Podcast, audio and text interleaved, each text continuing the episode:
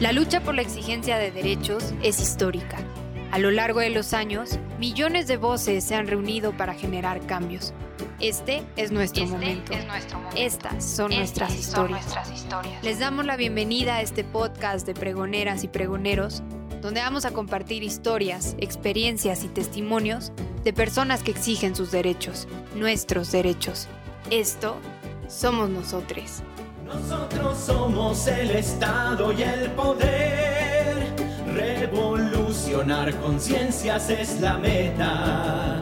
No eres tú ni soy yo, somos nosotros. Y queremos que la vida sea. Pues aquí estamos ya en esta emisión con toda la alegría de tener aquí con nosotros en esta emisión de pregoneras, pregoneros, a Flavia Freidenberg y a Ana Cristina Ruelas para abordar un tema que es muy, muy importante. Fíjense que los últimos años todos nos dediquemos a lo que nos dediquemos, hemos sido testigos de cómo la participación en la exigencia de derechos de las mujeres va increciendo cada vez es más parte de la discusión pública, forma parte de conversaciones en redes sociales, en las familias casuales. Hay muchísimos tópicos que se abordan todos los días y los 8 de marzo se están volviendo hitos fundamentales para la reflexión social, histórica y política en nuestro país y en todo el mundo. Sin embargo, Ana Cristina, Flavia, no sé si tengan la misma impresión de que pues la gente común que nos dedicamos a nuestros trabajos y no estamos quizá tan enterados a fondo de ciertas cosas, no tenemos el detalle de qué está pasando ya, no solamente en el grito, en las marchas, en algunos artículos periodísticos, sino que no sabemos muy bien qué está pasando ya con la verdadera y efectiva inclusión de las mujeres en el entramado democrático institucional de nuestros países, de México, también de Latinoamérica. Y yo creo que está el otro gran tema, que es, y bueno, todo será tan sencillo como que las mujeres levanten la voz y empiecen a manifestarse por cambios, o también es una gesta difícil derrumbar los muros de las tradiciones, de las inercias, de los pactos institucionales históricos, y no es tan sencillo que las voces se escuchen. Entonces les propongo abrir a partir de esto una discusión con esas dos líneas que se vaya dando con sus voces, que repito, tenemos la gran alegría de estar con ustedes y darles la bienvenida. El gusto es mío, creo que es nuestro, de poder estar compartiendo este podcast. Comentábamos hace un rato que en lo personal soy admiradora, soy fan de todo lo que nosotros plantea, dialoga, construye y me da muchísimo gusto que se ponga atención, se ponga luz a este tema, no solo para, para lo que estamos viviendo en México, que yo estoy muy orgullosa en, en algunas dimensiones de las transformaciones que México, siempre le digo a mis estudiantes, tiene para enseñarles al mundo. A veces llega un poquito más tarde a determinados derechos, a determinadas exigencias, a determinadas causas y luego va con todo así como acelera y genera una transformación que tú dices, pero ¿de dónde salieron, no? Si venían tan lentos, ¿no? Entonces, creo que en, temas de eh, expansión, de discusión, de reconocimiento de los derechos de las mujeres en igualdad de condiciones con los hombres, los últimos años en México y en América Latina han sido muy sustantivos de diferentes maneras. Siempre podemos hacer más y siempre podemos poner la luz en cosas que nos faltan, pero creo que también es importante llamar la atención en aquello que estamos avanzando, ¿no? Y las últimas décadas, en términos de reconocimiento de derechos políticos electorales de las mujeres, en eh, términos formales, ¿no? lo que sería la igualdad formal, en las constituciones o en los entramados institucionales de los países latinoamericanos ha sido muy positivo. Nuestras maestras se dieron cuenta que después de tanto luchar en las calles, de tanto luchar intentando conseguir la democracia, sobre todo en América Latina, de tanto luchar por las, por las libertades, lo que había que conseguir era que las mujeres estuvieran en las papeletas, en las boletas. Las mujeres estaban en los partidos, ya en el regreso de las democracias, las mujeres estaban en, la, en la comunidad, estaban construyendo haciendo vida política en lo local, pero no estaban de candidatas.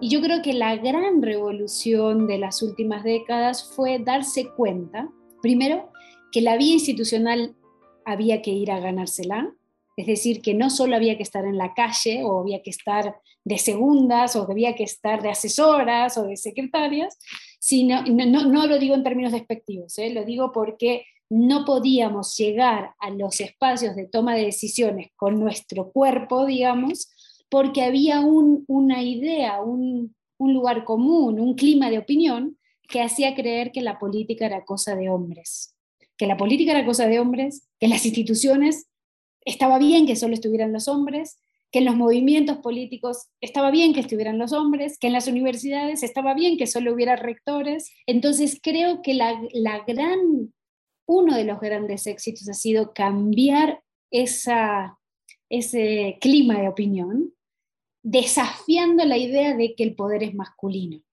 Y nuestras maestras, abogadas, activistas, feministas, politólogas, pusieron énfasis en un elemento.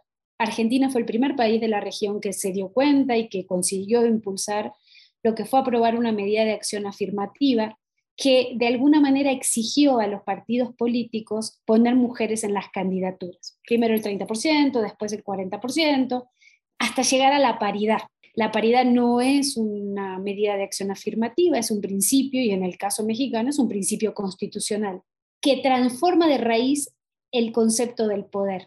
Lo que está diciendo la paridad es, ya no puede ser que los escaños, que los cargos, que la militancia, que las universidades, que la sociedad sea, sea solo bajo el dominio androcéntrico del, del, o el predominio del poder masculino. Una mirada rápida, digamos, en términos de, de América Latina, México está en América Latina y en nuestros corazones latinoamericanos, aunque físicamente esté geográficamente más en, Norteamérica, em, fue un cambio en el sentido común es decir, ya no se acepta que el poder sea solo masculino, una exigencia de que la democracia y las instituciones democráticas deben ser ejercidas paritariamente, es decir, traducir la distinción del sexo biológico a la distribución del poder, que no solo se queda en una, una, distinción binaria, sino que también debe incluir a las diversidades y a las diversidades sexogenéricas, es una visión amplia de paridad, y que las mujeres debíamos estar presentes, no solo nuestros intereses y nuestras demandas, sino también nuestros cuerpos en las instituciones democráticas. Y entonces cierro con este dato que es muy poderoso. Aunque hoy no hay ninguna mujer presidenta en la América continental, llegamos a tener 11 en, algún momento de las últimas décadas, mujeres presidentas o jefas de Estado, hoy tenemos mm, algunos países de la región donde las mujeres son mayorías en las cámaras legislativas o son paritarias. Tenemos nueve países donde ya se aprobó la paridad de género, la exigencia de la paridad de género en el registro de candidaturas, y donde además hemos crecido al menos 30 puntos porcentuales la presencia de las mujeres en los legislativos nacionales desde 1990, cuando no teníamos ninguna medida de acción afirmativa, hasta hoy, que ya tenemos, les decía, nueve países que han aprobado algún tipo de paridad. Muchas gracias, Flavia. Pues nos das una primera panorámica muy clarita y muy interesante. Ana Cristina, ¿con qué abrirías tú? La verdad es que aprendí muchísimo de Flavia. Pues muchísimas gracias por invitarme, Paco. La verdad es que estoy bien contenta de estar aquí con, con nosotras. este, la verdad es que me pone muy feliz. Eh, yo también soy fan del trabajo que hacen y, me da muchísimo gusto poder compartir con ustedes. La verdad, difícil poder competir con la palabra de Flavia, que es súper poderosa y que ha sido, eh, ha sido súper clara, ¿no? A mí también me anima a pensar en el tiempo que, que, la batalla ha valido la pena y que la resiliencia de las mujeres ha, ha, servido de algo, ¿no? Porque realmente uno a veces ve nada más la crisis de frente y no se pone a ver como toda la lucha en el tiempo y creo que el movimiento feminista es eso, es el movimiento más resiliente. Eh, que hay, ¿no? O sea, yo, yo diría que es el movimiento que, que, realmente permea en el tiempo y que se mantiene y que pasan los siglos y seguimos luchando por tratar de justo ganarnos el espacio que nos merecemos. Eh, y, y, y creo que en términos de libertad de expresión, el juego es más o menos lo mismo, ¿no? Creo que uno de los elementos muy claves tienen que ver justo con la entrada de Internet a nuestras vidas y un espacio cívico que no está predominado por los hombres, por ejemplo, en los medios de comunicación, ¿no? En los medios de comunicación en donde la mayoría tradicionales, en donde la mayoría de los directores, de los editores y de todos los periodistas eh, son hombres y solamente las mujeres pueden estar asignadas a ciertas temáticas que tradicionalmente estaban asignadas eh, a las que tradicionalmente están asignadas, las sociales, las culturales, las educativas. Y ahora vemos cada vez más a mujeres que participan, por ejemplo, y que, y que mujeres periodistas que son pues quienes promueven la mayoría de las luchas de la sociedad civil. Y les doy algunos ejemplos, ¿no? Eh, uno de los hechos más eh, que rompieron esquemas sobre la corrupción, de hecho, que detonaron o que fueron como el tipping point para, para abrir la discusión sobre el Sistema Nacional Anticorrupción fue la investigación de la Casa Blanca, que salió de la casa de Carmen Aristegui, con un conjunto de, de periodistas, hombres y mujeres que trabajaron en ello, pero hay una mujer detrás que fue quien dio voz a una, a una causa que finalmente tuvo una eh, una resolución que hoy conocemos como el Sistema Nacional Anticorrupción. Después tenemos el caso, por ejemplo, de fueron los federales, que fue Laura Castellanos, quien reconoció y quien dio voz a las víctimas de ejecuciones extrajudiciales que ocurrieron en, en, Apatzingán y que posteriormente fueron reconocidas por la Comisión Nacional de Derechos Humanos como eh, actos graves, eh, violaciones graves a derechos humanos. Es decir, hay muchas mujeres periodistas que gracias a esta apertura, a este desarrollo que se ha dado, han logrado eh, acercarnos a la sociedad a información que antes era poco eh, accesible. Es importante reconocer, por ejemplo, las periodistas de a pie, que es un grupo de periodistas, la mayoría son mujeres, y son mujeres que se dedican a mirar cómo mirar la tierra, cómo, cómo se mira el derecho al territorio desde la perspectiva de la mujer, cómo se mira el derecho eh, a la autonomía, eh, etcétera. Creo que, eso, creo que eso es algo que ha sido muy interesante desde la proliferación y, el desarrollo vibrante del periodismo femenino eh, en nuestro país, que creo que es algo que hay que llamar la atención. Pero no quiero dejar de mencionar, y ahora para, que, para darle la palabra a Fabia, que esta que este incremento constante de participación sigue estando aparejado de una violencia basada en género de manera constante que busca reducir las voces de las mujeres al encierro, es decir, aquellas mujeres que han logrado permear a través de las redes sociales, aquellas mujeres que han logrado hacerse de medios digitales, que han logrado romper estas dinámicas patriarcales, ahora se enfrentan de manera constante a una violencia muy específica que tiene que ver con, eh, con, la violencia que se genera, por ejemplo, a través de las redes sociales, que busca finalmente censurarlas y enviarlas, eh, como mencionó, al encierro. Y creo que es algo, es algo que, no podemos dejar pasar, creo que también sucede en otros espacios de la vida pública. Definitivamente lo que vemos en el espacio cívico digital desde la libertad de expresión es que la violencia que sufren las mujeres a través de Internet es una violencia mucho más sofisticada, mucho más dura, mucho más eh, pues sí, más cínica que la que sufren cualquier hombre. Y creo que esto es algo precisamente porque las mujeres se han adueñado de este espacio cívico que, que, que, ahora es más abierto, que es más libre, etcétera. Pero creo que es importante reconocer que a la par de estas grandes oportunidades también tenemos de frente una serie de amenazas que tenemos que seguir repeliendo y que este movimiento resiliente al que hice referencia tiene que seguir defendiendo. Claro, muestra, es como el yin y el chang, ¿no? O sea, por un lado tenemos un montón de avances, pero como bien dijo Ana Cristina, están las resistencias porque esas resistencias surgen, me parece a mí, de la idea de que las mujeres somos vistos como intrusas. Entonces, cuanto más voz propia tenemos, cuanto más salimos, cuanto más hacemos lo que no, lo mismo que hacen ellos, solo que ahora nos animamos a romper estructuras, lo digo metafóricamente, ¿no? no estoy incitando a la violencia ni mucho menos, pero digo estructuras mentales, a transformar, incluso a aquellos hombres que se creen que entienden de lo que estamos hablando, porque si les contara a la vez de que, no, Flavia, nosotros estamos de acuerdo y tal, y luego ves que en sus comportamientos cotidianos son patriarcales, misóginos, ¿no? Si tenés que estar de acuerdo con lo que ellos dicen, porque si no, tú estás equivocada, ¿no? Toda, toda una serie de cosas que, pobres, o sea, yo los entiendo, no es difícil, porque nosotras, Ana Cristina, les hemos cambiado el juego los educaron para ser machitos violentos y de pronto nosotras tolerábamos eso, pero ahora los miramos y le decimos, ¿sabes qué? No por nada muchas de nosotras estamos solteras o separadas, porque, porque en serio, porque no somos lo que el modelo de lo que se esperaba de mujeres y hay sociedades donde esto aún todavía es mucho más fuerte, hay otras sociedades donde son más horizontales, más abiertas.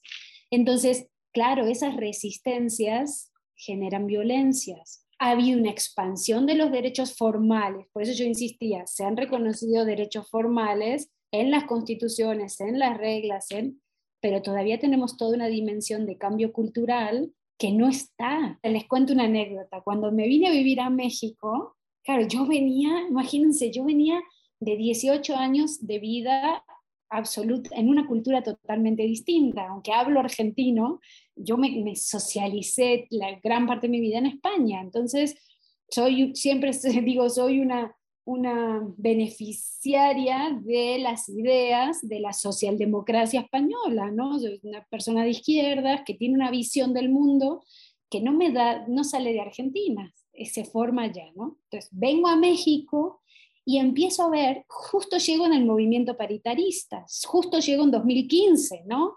Y todo el mundo me decía, Flavia, ¿y qué vas a estudiar? Yo, la experta supuestamente en partidos políticos, en elecciones, en democracia, ¿no? Y yo decía, no sé, o sea, estudiaré lo mismo que estudié toda mi vida, ¿no? Y me dice, pero Flavia, acaba de aprobar la constitución mexicana, la paridad. Y yo decía, ya está entonces, es un punto de llegada, ¿no? O sea, aprobamos la paridad y, y con me, todos me miraban, mis amigos y amigas, abogadas, politólogas, acá, no, Flavia, ahora empieza. Es decir, vas a ver todo lo que van a hacer para no cumplir lo que dice la Constitución. Y yo decía, no puede ser. Si ya lo pusieron en la Constitución, será para que lo respeten.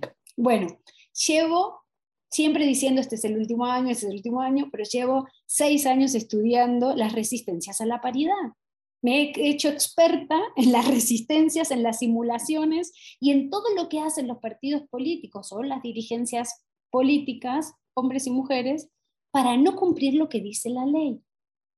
Y entonces es una gran simulación. Yo a veces en broma digo, un día voy a escribir un libro que se va a llamar La democracia simulada. Simulamos que respetamos derechos, simulamos que somos iguales, simulamos, pero a la mera mera estamos viendo de qué manera no cumplimos con lo que dice la norma. Entonces, yo creo que el gran desafío, y, me gustaría conocer la opinión de Ana Cristina en, este sentido, creo que el gran desafío es pasar de la igualdad formal a la igualdad real. Me parece que el gran desafío es la transformación cultural y no esperar 200 años como tuvimos que esperar ¿no? Sino ver de qué manera podemos transformar y hacemos una ciudadanía mucho más crítica. Hay cosas que son intolerables. Que un primer mandatario diga que una persona que nació en el extranjero es de determinadas características y no salga una opinión pública a decir, aguas, usted no puede fomentar un discurso de odio, usted no puede fomentar un discurso Em, que va en contra de la convivencia pacífica de la comunidad. La pregunta es cómo inoculamos los discursos de odio, cómo inoculamos la violencia de género, cómo inoculamos la, la discriminación, la xenofobia, el racismo, ¿no? Que me parece que las democracias que hemos construido yo soy muy positiva en el sentido de hemos avanzado muchísimo, hacemos elecciones, son competitivas, son libres, son justas, tenemos un árbitro, ¿Y dónde está la ciudadanía demócrata? Creo que tenemos ahí, ¿dónde están los demócratas ejerciendo y exigiendo la democracia? Entonces creo que el gran desafío es cultural y el gran desafío es cómo hacemos para pasar, me parece, ¿no? De la igualdad eh, formal a la igualdad real. tengo muchas, muchas cosas que decir porque me vienen como muchos pensamientos precisamente de esto de, la simulación, ¿no? Y tiene que ver con precisamente, por ejemplo, el movimiento, como mencionaba, el movimiento feminista la protesta feminista puede ser una de las protestas más poderosas y más fuertes que existen en la Ciudad de México eh, y bueno, en el mundo, pero vamos a centrarnos en la Ciudad de México pensando en comparación con las otras 1900 protestas que suceden alrededor del año. La protesta feminista normalmente es la que conglomera el mayor número de personas y es, el, es la que tiene una, una voz más fuerte. ¿Qué es lo que sucede normalmente cuando sucede una protesta feminista en comparación con otras protestas? Uno, existe un discurso normal, normalmente por parte de eh, la mayoría de los medios tradicionales, un discurso estigmatizante que trata de promover más eh, la visión y el mensaje de un movimiento feminista violento, ¿no? que pinta las calles, que rompe, los, que rompe los, eh, las estructuras las estructuras de las calles, eh, que, salta el metro, que hace, etcétera, etcétera, y no el mensaje claro de igualdad que se requiere, ¿no? Que es el mensaje que convoca a la protesta. Desafortunadamente, el discurso tradicional tanto de los medios públicos como de los medios, eh, como de los medios comerciales, sigue siendo un discurso que emite o que evoca a una narrativa hegemónica patria eh, heterosis patriarcal. Y eso es algo eh, que preocupa porque finalmente de la narrativa, ¿no? y esto lo tiene muy claro el presidente, de la narrativa y del lenguaje también parte la cultura. Entonces, en la medida en la que, en la que los medios tradicionales, incluso los medios públicos, no hagan evocación a la diversidad, a la inclusión, a la igualdad, es en la medida en la cual eh, no van a cambiar las cosas. Para mí una de las cosas que tienen que cambiar es precisamente la narrativa que utilizan los medios para hablar sobre la, sobre la lucha feminista, sobre, sobre la igualdad qué es lo que buscan las mujeres cuando salen a las calles, qué es lo que se busca cuando hablamos del Me Too. ¿No? ¿Por qué de repente el Me Too se convirtió en un movimiento mundial? ¿Y qué significa que las mujeres decidan utilizar el espacio cívico digital como un espacio para escrachear a los hombres que, han, que les han dañado? ¿Qué tiene que ver esto con la impunidad? ¿no?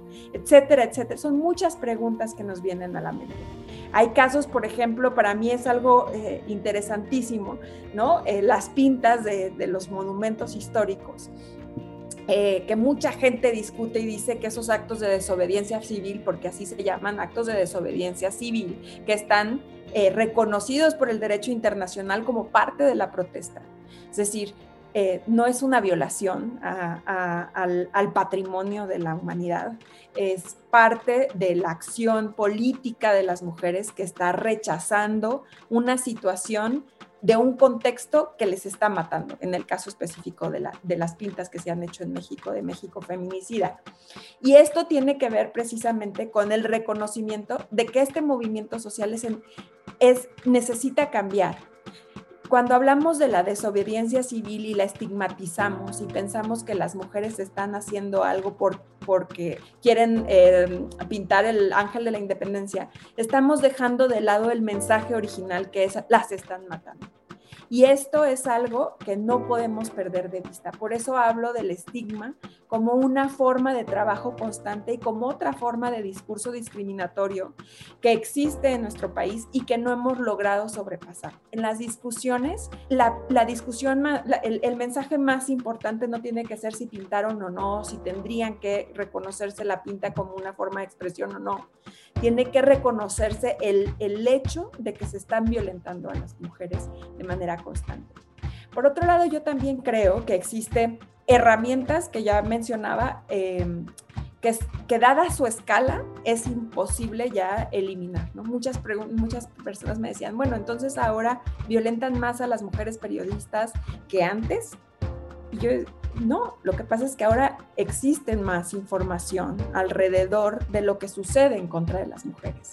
Tenemos la capacidad de absorber esta información y entonces para el patriarcado es cada vez más complicado ocultar la verdad. Es cada vez más difícil decir, no, no es cierto que las están matando.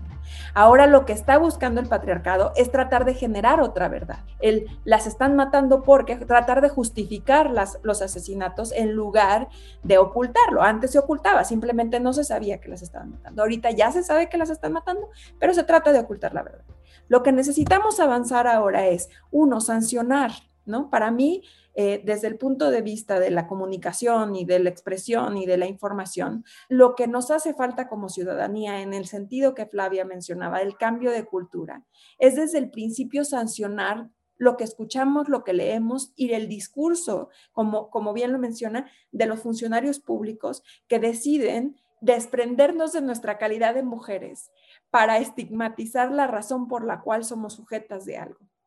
Y eso es, eso es algo que, creo que todavía, eh, no sé si 300 años, pero no soy tan optimista de que va a ser ahorita en 5 años.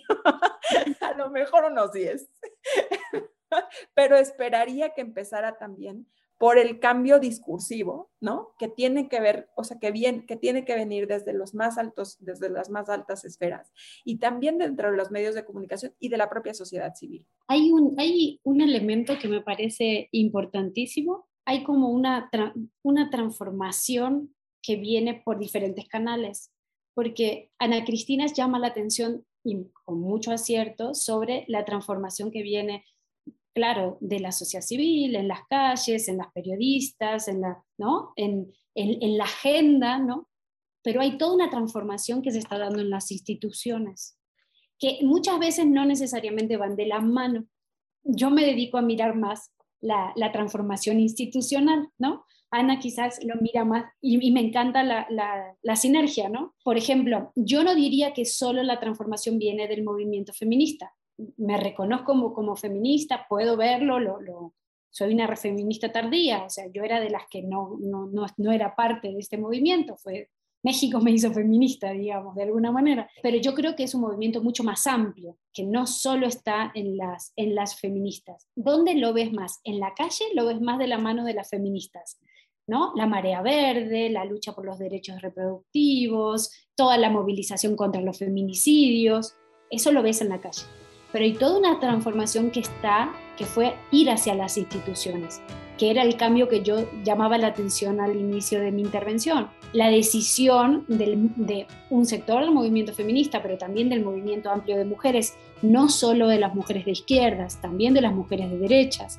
Muchos países de América Latina, sin la acción de las mujeres conservadoras, en la lucha por los espacios institucionales, no se hubiera entendido. De ahí, muy importante, llamar la atención sobre las alianzas formales e informales entre las mujeres políticas, las mujeres del movimiento amplio de mujeres, las mujeres feministas, hombres que están en esta alianza, ¿no? Yo les llamo los bulldogs y las rottweilers, ¿no?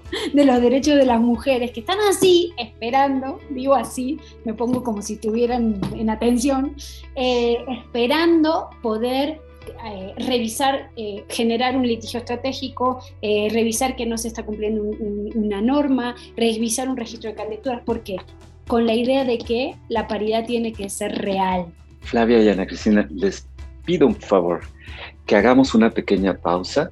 Y ahorita tú nos diste la pauta, Flavia, porque creo que con eso podemos hacer un cierre magnífico que apuntaría a qué podemos hacer los que estamos escuchando, ya sea desde posiciones institucionales, desde el feminismo, desde la calle, desde nuestra práctica profesional o de algún oficio. ¿Qué podemos hacer? ¿Les parece bien si regresamos en un minutito?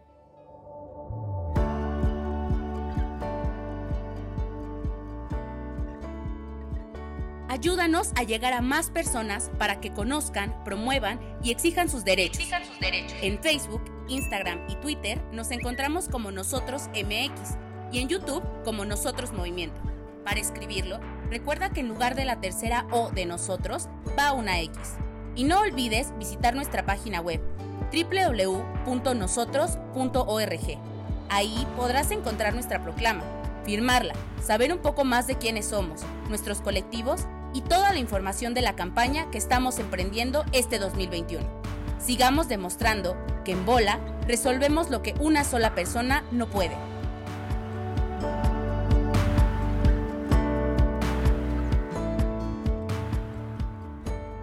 Pues fíjense nada más hasta este momento, qué lujo esta conversación con Ana Cristina Ruelas, y con Flavia Freidenberg. Les invito eh, ahora, ya que estemos en este último bloque, a que nos den algún dato de sus redes sociales. Hemos preferido no extendernos aquí hablando de su extenso y rico currículum y más bien, pues, ¿qué tal si nos dan una pista para que quien quiera conocer más de su trabajo, comunicarse con ustedes, pueda hacerlo a través de los medios que ustedes indiquen? Y bueno, retomamos el hilo. ¿Qué pasos cercanos, inmediatos, concretos para esta transformación de la que hemos estado hablando, ustedes pueden señalar para que la gente que está escuchando nos diga, por supuesto, eso está a mi alcance. Está a mi alcance hacer esto para que no haya solo un apoyo a la igualdad formal que se está logrando, sino que se logre que haya políticas feministas, pero no, no solo mujeres políticas feministas, sino políticas de Estado feministas, por ejemplo. ¿Qué podemos hacer también en las redes sociales, en la convivencia familiar, en nuestro trabajo como servidores públicos? Venga. este, bueno, mi, mi, mi Twitter es arroba anarruelas, eh, para quien quiera seguirme. Yo, yo creo que hay diversas formas de participación, como bien lo menciona Flavia, creo que, creo que la lucha es desde distintas aristas y desde distintas trincheras, y creo que es importante tenerlas todas, ¿no? ¿Por qué? Porque la batalla es muy, muy, muy larga se requiere, eh, se requiere de relevos y se requiere eh, de mucha resiliencia, como mencionaba al principio. Pero creo que una de las acciones que yo diría que son importantes cambiar, ¿no? Es uno, eh, y, esto tiene que ver con el ámbito que me toca porque sé que Flavia va a tocar la parte institucional, pero yo, yo creo que, yo creo que una, una cosa muy importante es cuestionar, cuestionar a nuestros medios de comunicación, a los medios que nosotros escuchamos sobre la manera en la cual se expresan sobre la expresión de las mujeres y en la manera en la cual cubren la diversidad que existe en el país. Es decir, qué tanto, por ejemplo, los medios eh, que más escuchamos eh, sabemos que tienen periodistas mujeres, periodistas hombres al frente. ¿Qué tanto se refleja esa diversidad cultural? No solamente hablamos, por ejemplo, en el caso de México, no solo de mujeres y hombres, sino mujeres indígenas, hombres indígenas, como mencionaba, otros, otros, otras identidades sexogenéricas, cómo, que, cómo estamos, eh, qué estamos recibiendo de información y de quién estamos recibiendo información. Creo que es importante cuestionarla porque en la medida en la que tengamos medios diversos y plurales, también es en la medida en la que nosotros vamos a asumir otras realidades. Por otro lado, creo que también es importante, desde mi punto de vista, crear, un, crear mecanismos de protección ante los discursos estigmatizantes y discriminatorios que existen principalmente en las redes sociales en contra de las mujeres. Es decir, cada vez que, escuchemos o que veamos la réplica, precisamente, por ejemplo, en contra de las candidatas, les llueve una serie de agresiones, de amenazas, de em, discurso de odio, en su contra eh, a través de las redes sociales. No todo es discurso de odio, no todo es sujeto de penalización, pero es importante reconocer que existe este tipo de discurso y que este discurso lo que busca es sacarlas del espacio cívico. Es decir, necesitamos como ciudadanía generar contranarrativas o narrativas inclusivas que eludan el tipo de narrativas que están tratando de sacar a las mujeres del espacio cívico del espacio cívico físico y del espacio cívico digital. ¿Por qué? Porque esto es lo que provoca finalmente que nos, que la censura, ¿no? La censura de dejar de salir a la protesta o la censura de dejar de participar activamente en las redes sociales. La medida en la que eh, se replique como ciudadanía, por ejemplo, el estigma que utiliza eh, eh, el gobierno de la Ciudad de México al decir que que las mujeres fueron muy exageradas cuando, cuando, cuando salen a marchar, ¿no? Quien lo replica está siendo parte del juego gubernamental que termina discriminando y excluyendo a las mujeres de la participación en el espacio cívico. Es importantísimo ser consciente de nuestras palabras y del juego que jugamos como ciudadanía dentro del discurso público y dentro de eh, la posibilidad de inclusión.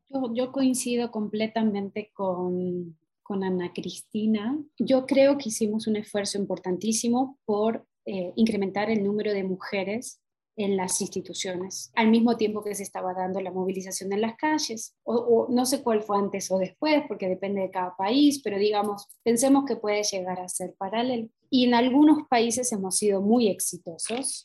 Yo creo que México a nivel nacional, federal, hemos sido exitosos en conseguir la paridad. Hoy más de 11 estados quizás un poquito más, tienen más mujeres que hombres. Eh, incluso hay otros tantos que son paritarios y eh, hemos crecido en esta última elección más de 30% de mujeres presidentas municipales. Es decir, que la política de la presencia física podemos decir que hemos avanzado de manera significativa y que la narrativa de la importancia de la presencia física de las mujeres creo que ha ganado. Hace unos años yo creé un hashtag que se llama No sin mujeres, que, que, que el espíritu de ese hashtag era no toleres ningún evento público, ningún espacio, ninguna actividad donde no haya mujeres. Y yo cada vez más veo más gente, entonces si tú estás escuchando este podcast y, la verdad no tienes tiempo, no tienes ganas o, quieres hacer algo, pero no sabes qué, usa el hashtag. Te lo regalamos, no sin mujeres, hashtag nosotros, con X, eh, y, y, estás eh, sumándote a mucha gente que en bola, ¿no? Está diciendo no es posible una democracia sin mujeres. Ahora creo que ahora hay que trabajar en otra narrativa y es estas mujeres que acceden a los cargos de decisión están enfrentando obstáculos, simulaciones y violencias. Por tanto, más mujeres en los cargos no supone más mujeres con poder para tomar decisiones. Y eso es inadmisible. Y me parece que si tú eres periodista, o si tú estás en la sociedad civil, o si tú estás en la academia, o si estás haciendo política, tienes que poner, y si eres un ciudadano o ciudadana eh, que, que quiere involucrarse, pues pone el acento en que hay que generar vidas libres de todas las violencias.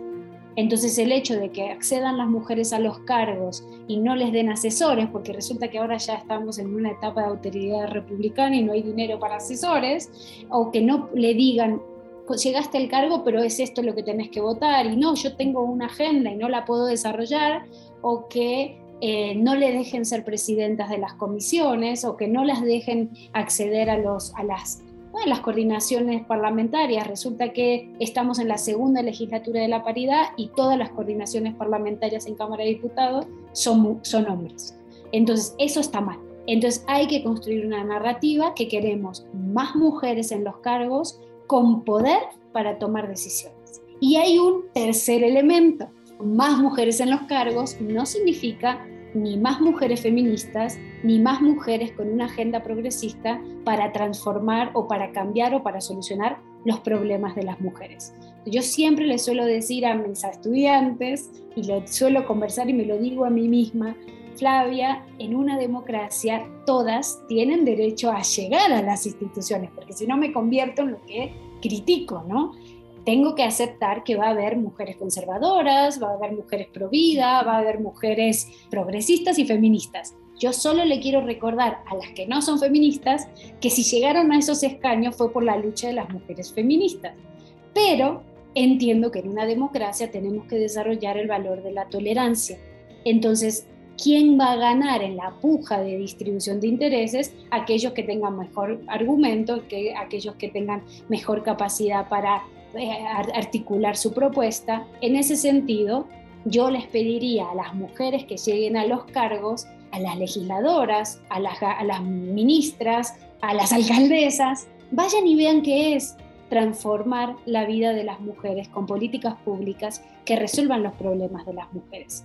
No nos alcanza que estén en los escaños o que estén en las tomas de decisiones reproduciendo simbólicamente o, o efectivamente políticas que no han resuelto el problema de las mujeres. Entonces yo diría, si me permiten, es que lo que necesitamos es más mujeres en los cargos con poder para impulsar políticas, impulsando políticas que transformen la vida de las mujeres y que resuelvan problemas que son urgentes en nuestra convivencia ciudadana. Y eso, Francisco, lo puede hacer cualquier persona. Aquellos que exigen a sus autoridades un determinado tipo de políticas públicas. Excelente, excelente. Mi Twitter, creo que me falta. Ah, por favor, claro, sí. Me pueden seguir en arroba Flavia Frey, que es, el, es mi, mi voz. Suelo decir que mujer sin Twitter es mujer sin voz. Entonces, mi voz se ejerce a través del Twitter y es Flavia Frey. Oigan, pues eh, Ana, Flavia, qué lujo. Ana Cristina Ruelas, desde tu formación como abogada, maestra en Administración Pública y Políticas Públicas, desde tu trabajo de años en la promoción y defensa de libertad de expresión y el derecho a la información, tu trabajo en artículo 19. Te agradezco mucho, creo que esa experiencia se ha generosamente compartido con nosotros en lo que nos has eh, dicho el día de hoy. Flavia, eh, eh, sé que haces un trabajo fuerte en la academia, en el Instituto de Jurídicas de la UNAM, das clases académicas, diriges Reformas Latam, Polis Paritaria y la Red de Politólogas, que es un proyecto muy interesante del que por ahí nos enteramos. Les agradecemos muchísimo eh, que hayan estado aquí con nosotros. También a quienes nos han escuchado, seguramente como en mi caso, hemos aprendido muchísimo de nuestras invitadas de hoy. Un abrazo fuerte a las dos y pues seguimos encontrándonos en el camino. Un gustazo, muchísimas gracias a, a todas y todos. Este fue el podcast de nosotros. Nosotras nosotres, de las pregoneras y pregoneros con quienes nos organizamos en una campaña continua para exigir, nuestros, derechos. No olvides estar al pendiente de nuestras redes sociales en Facebook, Instagram, Twitter y YouTube y recuerda que nuestro podcast está disponible en Spotify, Apple, Google o donde prefieras escucharnos. Si nuestras voces te gustan, ayúdanos compartiendo el contenido que creamos para que más personas conozcan, promuevan y exijan, sus, derechos. sus derechos. En Volar resolvemos lo que una sola persona no puede.